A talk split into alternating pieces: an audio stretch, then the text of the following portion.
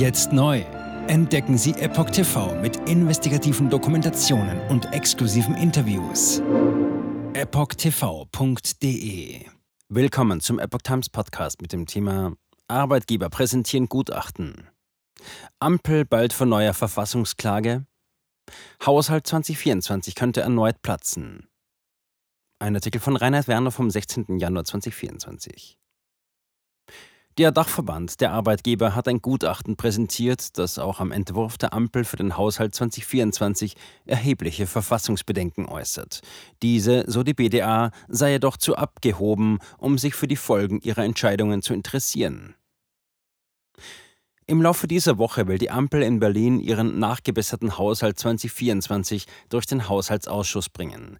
Der Entwurf ist gekennzeichnet durch Sparbemühungen infolge des Urteils des Bundesverfassungsgerichts zur Schuldenbremse im November. Doch auch der nunmehr geplante Etat könnte erneut zum Ziel einer Verfassungsklage werden. Davon gehen die Arbeitgeber in Deutschland aufgrund eines Gutachtens aus. Haushalt 2024 für Arbeitgeber Konsolidierung zulasten Dritter.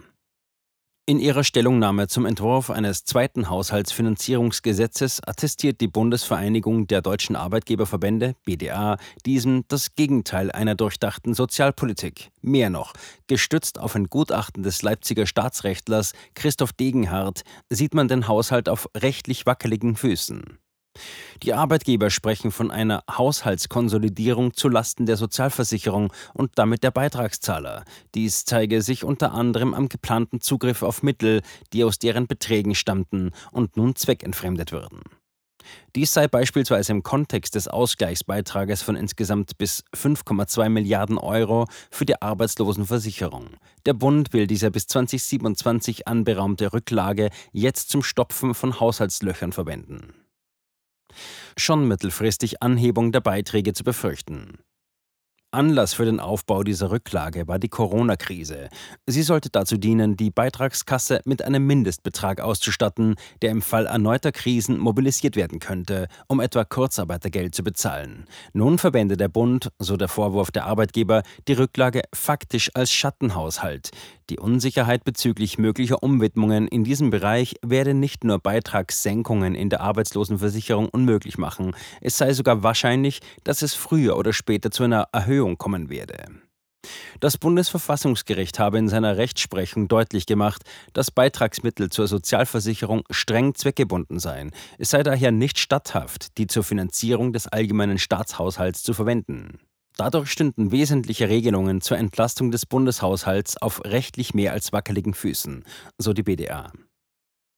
Arbeitgeber dringen auf Begrenzung der Sozialbeiträge. In dieselbe Kerbe schlagen die Arbeitgeber auch im Zusammenhang mit der geplanten Reduzierung der Bundeszuschüsse zur Rentenkasse. Zuschüsse für die gesetzlichen Krankenkassen werden dem Konzept der Ampel zufolge ebenfalls ausbleiben, trotz deren für 2024 erwarteten Defizits von 3,4 Milliarden Euro. Es sei das Gegenteil von rechtsstaatlich verlässlichem Regierungshandeln, wenn man nach Gutdünken abgeschlossene Vorgänge der Vergangenheit wieder aus dem Hut zaubere. Ähnlich wie VDK-Präsidentin Verena Bentele sieht die BDA ein Risiko, dass die Eingriffe in die Beitragskassen zum Zwecke der Haushaltskonsolidierung deren langfristige Stabilität gefährdeten. Dies werde schon auf absehbare Zeit zusätzliche Beitragsbelastungen nach sich ziehen. Aus Sicht der Arbeitgeber wäre dies jedoch Gift für die Beschäftigung. Gerade in einer Situation wie der heutigen sei es erforderlich, zusätzliche Belastungen durch Sozialbeiträge zu verhindern. Dies sei hauptsächlich für personalintensive Betriebe und Beschäftigte in unteren Lohngruppen bedeutend. Letztgenannte würden durch hohe Sozialabgaben deutlich stärker beeinträchtigt. Aus Sicht der BDA steht fest, Zitat, notwendig sind nachhaltige und ausgabensenkende Strukturreformen, eine Beitragssatzbremse und ein klarer Fahrplan, wie der Gesamtbeitragssatz wieder auf unter 40 Prozent begrenzt werden kann. Zitat Ende. Union bereitet bereits mögliche Verfassungsklage vor. Wie der Münchner Merkur berichtet, bereitet sich die Union bereits darauf vor, eine Verfassungsklage gegen den Haushalt 2024 einzubringen. Bereits am vergangenen Donnerstag, 11. Januar, habe der stellvertretende CDU-CSU-Fraktionschef Matthias Mittelberg dies gegenüber dem Redaktionsnetzwerk Deutschland, RD, angedeutet. Mittelberg äußerte dabei ebenfalls Zweifel an der Zulässigkeit der Rückforderung der Zuschüsse an die Bundesagentur für Arbeit. Es sei zu prüfen, ob es eine rechtliche Möglichkeit für die geplante zweckwidrige Verwendung gebe. Der Politiker äußerte weiter, Zitat, sollte dieser Sachverhalt nicht angemessen erklärt bzw. berichtigt werden, müssen wir eine Klage gegen den Haushalt erwägen. Zitat Ende. Kritik üben die Arbeitgeber unterdessen auch am Ausbleiben von Einladungen von Sozialversicherungen und Sozialpartnern zur ersten Anhörung im Haushaltsausschuss. Dabei gehe es um wesentliche Einsparungen zu deren Lasten und um potenzielle Eingriffe in deren Selbstverwaltung. Dies zeige, so die BDA, die Abgehobenheit der Bundesregierung, die anscheinend kein Interesse an den Folgen ihrer Entscheidungen habe. BDA sieht auch beim Bürgergeld noch Verschärfungspotenzial. Die Arbeitgeber sind außerdem überzeugt, dass die Bundesregierung auch in Bezug auf das Bürgergeld ihr Einsparungspotenzial nicht ausschöpfe. Zwar gingen die geplanten Sanktionen bei Verweigerung konkret angebotener Arbeit in die richtige Richtung, allerdings sei es nicht ausreichend, diese auf zwei Monate zu begrenzen, sondern diese sollten greifen, solange das Arbeitsangebot bestehe. Zudem sei trotz des Urteils des Bundesverfassungsgerichts vom 5. November 2019 unter bestimmten Umständen auch eine Streichung der Leistungen für Wohnkosten möglich.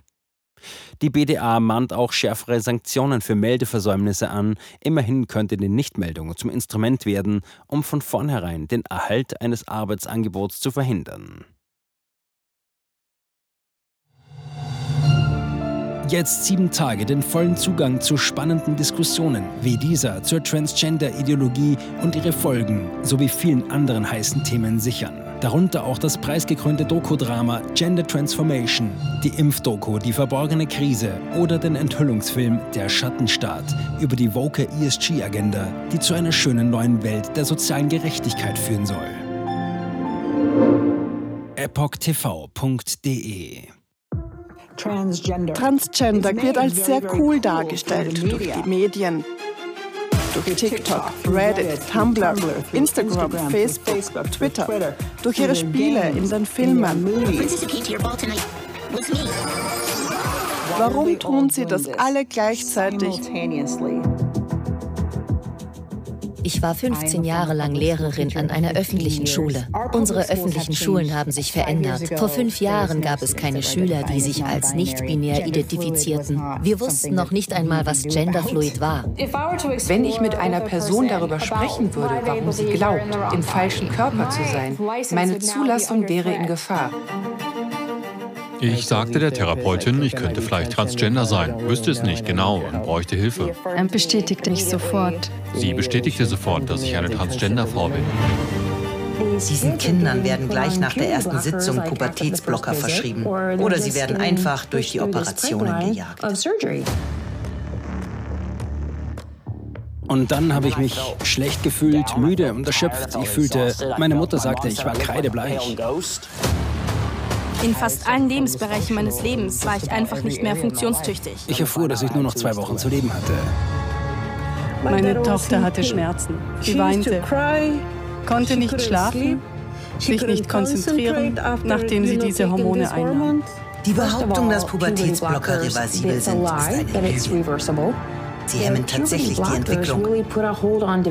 Ärzte werden nicht den Mut haben, sich zu äußern. Nur wenige von uns tun es. Denn wenn sie einer sehr großen medizinischen Organisation angehören, wäre ihr Arbeitsplatz in Gefahr.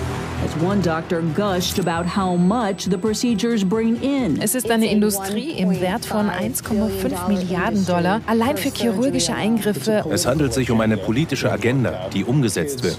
Und Kinder sind hier Versuchspersonen. Wenn man in diesem Land nach etwas suchen will, muss man dem Geld folgen denn es wird einem immer die Wahrheit sagen.